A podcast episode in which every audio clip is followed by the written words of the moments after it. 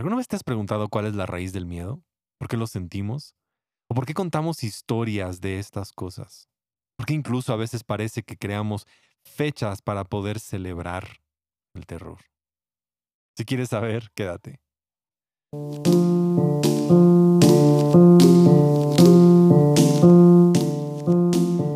Hola, soy Gabriel Borja y este es el podcast Humano. Bienvenido al episodio número 13 de esta segunda temporada. Y el tema principal ha sido encontrar rituales, herramientas que nos puedan ayudar a poder construir una salud mental y poder enfrentar ansiedad y depresión. Pero además también quiero expandirlo a estos pensamientos negativos o pensamientos de temor pensamientos oscuros que llegamos a tener. Y pienso que este episodio 13 queda perfecto.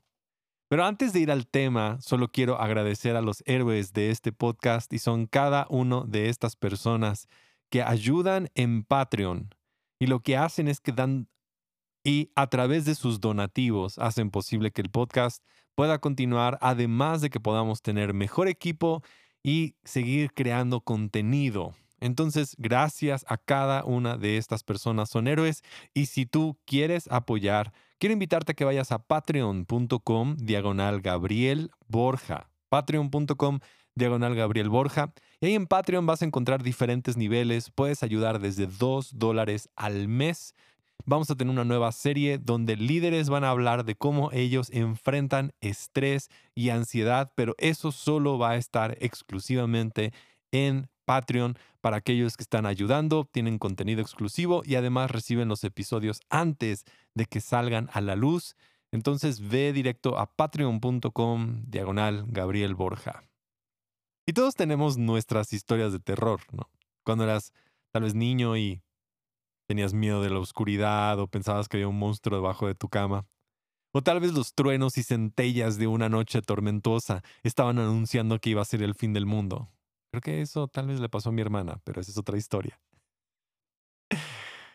Pero sin duda has visitado a lo mejor una de estas casas de espanto, ¿no? Cuando entras y hay como monstruos. A mí me tocó ir a una y sobre todo en Roswell, Nuevo México, justo ahí en el área 51. Eran supuestamente alienígenas que te espantaban y que te iban a secuestrar para llevarte a otro planeta. La verdad fue súper divertido. O sea, nunca había ido a una casa de terror y esa fue una de las experiencias más divertidas, porque vamos porque alguien supuestamente va a hacer algo y, la adrenalina corre y te divierte y, y, sales con esta risa nerviosa de estado ahí. Y obviamente todo mundo, después de entrar a una de estas casas de terror, quiere contarse que yo era valiente y lo pude lograr y lo pude alcanzar mientras que dentro gritabas como niña. Pero bueno, el punto es como que te divierten esos momentos que están ahí. Pero sin duda, sí hay lugares que son de terror, donde se siente el temor en todas partes. Y para mí creo que el lugar más terrorífico sobre la faz de la Tierra fue visitar un campo de concentración nazi. Cerca de la ciudad de Berlín visité uno llamado Sachsenhausen, donde se llevaron a cabo atrocidades terribles. Miles de soldados de la Unión Soviética fueron colocados en ese lugar. Calculan que en un solo día 12.000 soldados perdieron la vida. Un lugar oscuro, un lugar terrible, un lugar terrorífico donde todos los días psicológicamente no sabías lo que estaría sucediéndote, donde no sabías si al siguiente día alguien iba a venir a quitarte o en la noche o qué era lo que iba a suceder, todo mundo se dividía, era un lugar terrible. Pero en medio de todas esas barracas leí una historia acerca de un pastor. Aunque no lo sepas, hubo pastores que fueron colocados en los mismos campos de concentración. Sí, pastores alemanes que decidieron hablar en contra del sistema nazi y decir que lo que estaban haciendo no era un mandato divino, porque aunque no lo creas, así es como Hitler lo estaba vendiendo y la iglesia lo apoyó. Pero había pastores que decidieron decir esto no está bien, esto no es cristiano, y al proclamar en contra del sistema nazi fueron colocados dentro de campos de concentración. Y la historia de este pastor me conmovió, porque me puso a pensar cómo es que funciona el miedo. Él fue torturado y en las noches lo llevaban y soldados nazis le pedían que dijera los nombres de las personas dentro de su congregación, para que también fueran llevados. Y obviamente lo amenazaban. Lo amenazaban con ir y buscar a su familia y torturarla. Y lo amenazaban con que iba a morir. Y noche tras noche este pastor era siendo amenazado, golpeado y, atemorizado, aterrorizado. Hasta que un día un soldado le dijo, ¿qué no sabes que si no nos das esta información te vamos a quitar la vida? A lo cual el pastor miró y volteó y vio al soldado y le dijo, tú no puedes quitarme la vida, porque la vida que yo tengo es eterna y nadie me la puede quitar. Esas palabras ponen en evidencia lo que realmente es la respuesta ante el terror. Porque ¿qué es el temor? ¿Qué es, qué es lo que realmente está detrás? ¿Cuál es la raíz del miedo? ¿Qué es lo que hace que sintamos que lo que está por suceder va a ser muy malo? Y es porque detrás del temor siempre hay un mensaje que te está diciendo y recordando que lo que está por suceder te va a quitar todo es el mensaje de escasez. Es el mensaje que no vas a tener suficiente, que no eres suficiente y que no vas a tener aquello que has tenido hasta ahora, que incluso lo que tienes se te va a quitar. Es el mensaje al cual todos hemos sentido en ese momento en que parece que perdimos algo y ahora no tenemos suficiente. Y nos acosa. Porque sin duda queremos vivir en un ambiente donde sepamos que lo que tenemos no se nos va a ser quitado. El temor más grande o la raíz del miedo es que no vas a tener el amor que tanto anhelas, la paz que tanto necesitas, o tal vez el dinero que tanto quieres para poder pagar esa renta. Porque a lo mejor el temor no está detrás de una casa de espantos, no está en una máscara de Halloween o en una celebración oscura, sino está en que no vas a tener suficiente dinero para pagar la renta o el temor que sientes cuando sabes que tal vez nadie nunca te va a decir otra vez las palabras te amo. O tal vez el miedo de que nunca serás aceptado o que vas a tener que tener esta tristeza. El miedo más profundo y detrás de todo es escasez, la necesidad profunda. Y ahí es donde se oculta la ansiedad. Muchas veces sentimos ansiedad porque tenemos miedo al futuro. Porque si hoy no tuve lo suficiente, ¿quién me dice que mañana voy a tenerlo? Y vivimos ansiosos porque tal vez el día de mañana va a haber algo que nos va a robar la paz, nos va a robar la salud, nos va a robar lo que tenemos. Y ese miedo a escasez comienza a albergar y comienza a ser el espacio perfecto para dejarnos ansiosos y preocupados. O tal vez también es el espacio correcto para donde tengas tristeza, porque sabes que ya no vas a tener la libertad que tenías antes. Ya no vas a tener la familia que tenías o el espacio o los amigos que tuviste.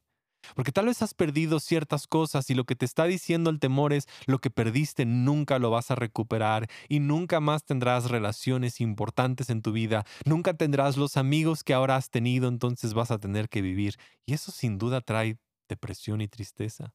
O tal vez la persona que se ha jubilado y dice, sabes, ya nunca vas a tener la satisfacción que has tenido hasta ahora. Y eso es la voz de escasez. La voz de que no eres suficiente. La voz de que no tienes suficiente. Detrás de todo estrés hay eso. No sé cómo hacerlo. El temor a no poder resolverlo, a no poder guiarlo, a no poder lograrlo. El temor a llevarlo. Pero detrás de cada situación como esa, cada vez que el temor viene, hay una respuesta ante el temor. Aun cuando ahorita estés sintiendo ansiedad y tristeza y depresión y sientas que los pensamientos más oscuros te están acosando, quiero recordarte algo. Quiero darte esperanza, quiero animarte, quiero sacar de lo más profundo de ti la verdad que tú sabes que es la verdad. Porque encima de todas las cosas que el temor tiene, sabemos que detrás de eso es solo una mentira. Lo único que el temor tiene es la intención de venir a querer acosarte, anunciar. Y el temor promete y promete, pero ¿qué crees? Lejos, lejos de cumplir lo que quiere hacer. Igual en la misma Segunda Guerra Mundial, los alemanes pensaron que la manera en que podían quitar del Reino Unido su valentía fue bombardearlos día y noche constantemente. Y su intención era que si ellos los bombardeaban, eventualmente el Reino Unido se iba a rendir. No iban a querer batallar y no iban a querer pelear, sino que la misma forma de bombardeo constante iba a causar tal terror sobre ese país que ellos simplemente no iban a querer pelear. Y el gobierno incluso también tomó esta idea y comenzó a decirle a la gente que tal vez miles de personas iban a perder la vida y que muchos edificios iban a ser perdidos. Y mientras comenzaron los bombardeos, algo asombroso comenzó a suceder. Porque lo que comenzó a suceder es que las personas escuchaban las sirenas de cuando venían los aviones y este terror que venía sobre la ciudad y caían las bombas. De repente la gente sobrevivía. Y las personas que bombas habían caído muy cerca de ellos, algo curioso comenzaba a suceder. Que después de una y dos y tres y cuatro y cinco de estas incansables sesiones de bombardeo y no producían nada, algo ocurrió en el corazón de las personas en el Reino Unido. Ocurrió lo opuesto a lo que pensaban. En lugar de que ellos estuvieran cundidos de miedo, se dieron cuenta que se volvieron indiferentes al bombardeo. Y cada vez que sonaba la alarma la gente lo escuchaba, lo tenía, pero dentro de ellos había una seguridad y una confianza de que habían sobrevivido no solamente una vez, sino dos veces o tres veces o cuatro veces. Porque hay algo en aquellos que hemos sobrevivido tiempos difíciles. Hay algo en aquellos que hemos sobrevivido pandemias y momentos de escasez y momentos de rechazo. Hay algo en aquello que pasa en el corazón de una persona que ha pasado una y dos y tres y cuatro y cinco veces que han sido difícil en que volteas y dices, ¿esto es lo mejor que puedes traer en contra de mí? ¿Tú crees que esto ahora me va a causar miedo? He salido de peores situaciones. He enfrentado peores enemigos que tú. He enfrentado peores terrores que tú y de estas cosas he salido adelante. Y si tú piensas que esas cosas que me estás diciendo de temor van a dejar que yo siga avanzando hacia adelante, ¿qué crees? Así no funciona.